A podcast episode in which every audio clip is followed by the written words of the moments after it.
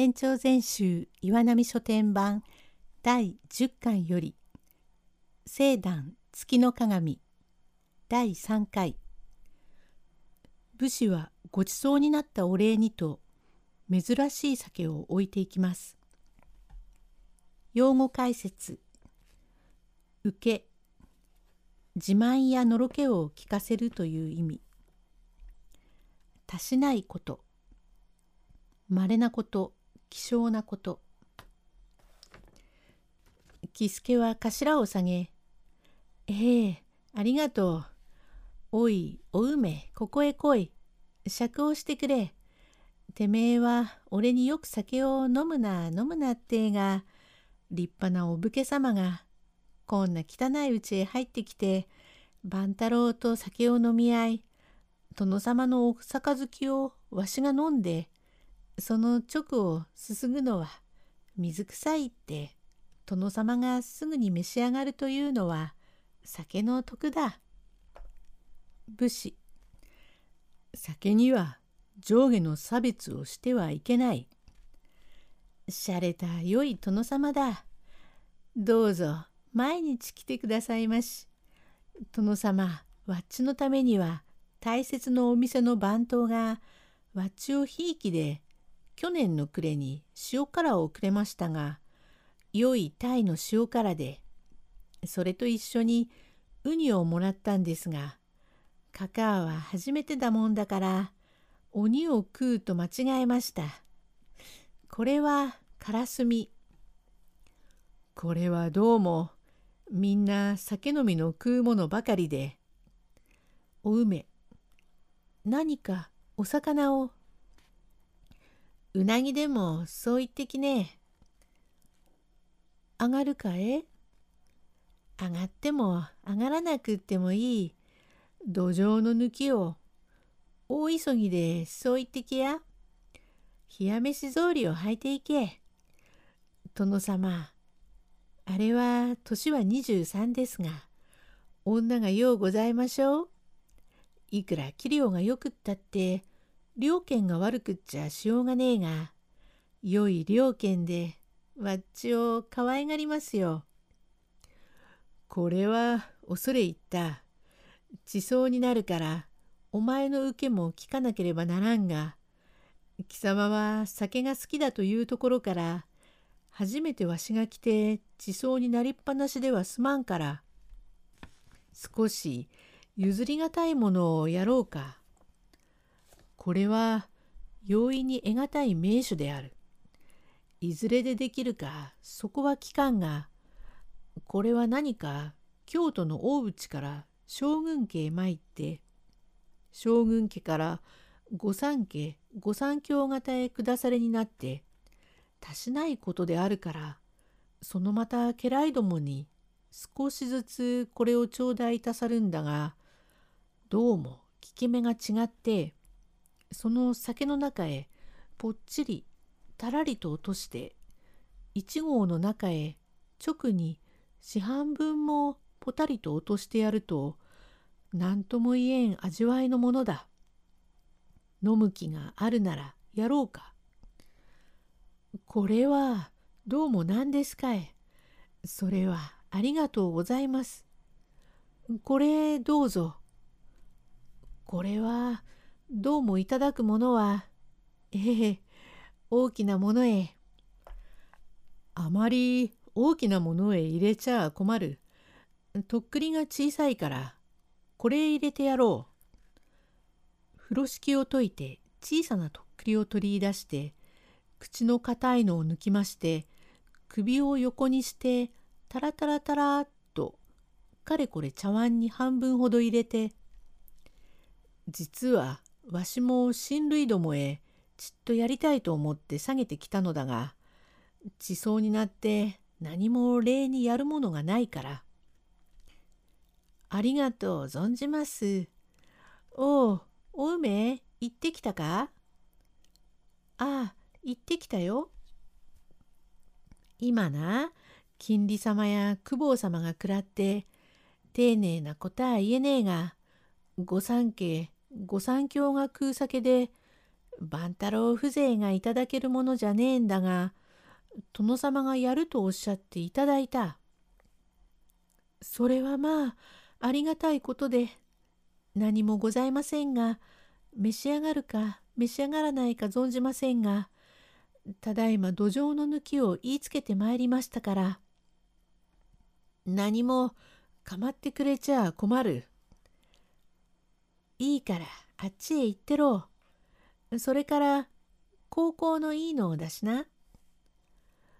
それを直に飲んではいけない。どんな酒飲みでも直にはやれない。なに旦那、わしは泡盛でも焼酎でもやります。ちゅう。こいつはきつい。ん？これはどうもひどいな。こいつは、うん、脳天までしみるような塩梅で。なかなか偉いな。それを二口飲む者はいないよ。何二口？わけはございません。薩摩の泡盛だって何でも、うん。どうしたんだよ？何？いいよ。うん、大変だ。頭が割れるようなひどいもので、こいつを公方様が食うかね酒を割ってやらんければいかん。残りは大事に取っておきな。ええ、お梅、これをどっかへ入れておきな。ぽっちり酒に割って飲むのだ。わしは少し取り急ぐで、これを親類どもに持って行ってやらんければならん。またこの頃に来る。ただいま抜きがじきに参りますが、さようですか。ご迷惑で、まことに失礼をいたして恐れ入ります。大きに厄介であった。ご家内、まことに世話になりました。と、丁寧にお武家が家内にも挨拶をして落ち着き払ってちゃらりちゃらり雪駄を履いてゆく後ろ影を木戸のところを曲がるまで見送っておりました。第4回武士からもらったお酒を飲んだ喜助はだんだん苦しみ出します。喜助ありがとうございました。どうぞ殿様この後も寄っておくんなさい。えー、ありがとう。おい、かか、大切にとっておきな。御三家、御三教が食ってんだが、うまくもなんともねえものを飲むんだな。このもののいいのを出してくれ。主家は担当の魚はいらない。このものの良いのがあれば、それでたくさんだ。しかし、ひどい酒を飲ませやがったな。あ、いて、変な酒だな。おい、お梅、ちょっと来てくんな。うん、腹が痛えから、ちょっと来てくれ。決まりを言ってるよ。お前飲みすぎだよ。戦尺に触るんだよ。アンチクショー。変なものを飲ましやがって横っ腹をえぐるようにみぞおちをほじるようなうあいてどうしたんだよ。あいてあいたたおお梅背中を押してくれ。背中じゃあね肩のところ横っ腹をどこだよ。そこじゃあねこっちの足のつま先だ。膝だ。ああ、肩だ。と、もがいています。恐ろしいもので、節々の痛みがおびただしく、毛穴がよだって、五臓六腑脳乱いたし、うーんと立ち上がるから、女房は驚いていると、喜助は苦しみながら台所へ這い出して、ガーッ血の塊を吐いて身を震わしている。お梅はびっくりして、うちの人がどうかしましたからどなたか来てくださいよ。宗介さん、宗介さん。宗介。どうした？どうした？決まりだ。吐血だ。だから酒を飲んじゃいかねえというのだ。どういうものだ？これ。キスケ、しっかりしろ。キスケ、キスケ。うーん。それなりに相なりました。宗介。どういうわけだ？と言うと、お梅は涙ながら、これこれこういうわけで、ご酒を割って飲まなければいけないというのを、うちの人が直に飲みましたから、体に触ったのでございましょう。それはけしからんことだ。何にしてもご検死を願わなければならん。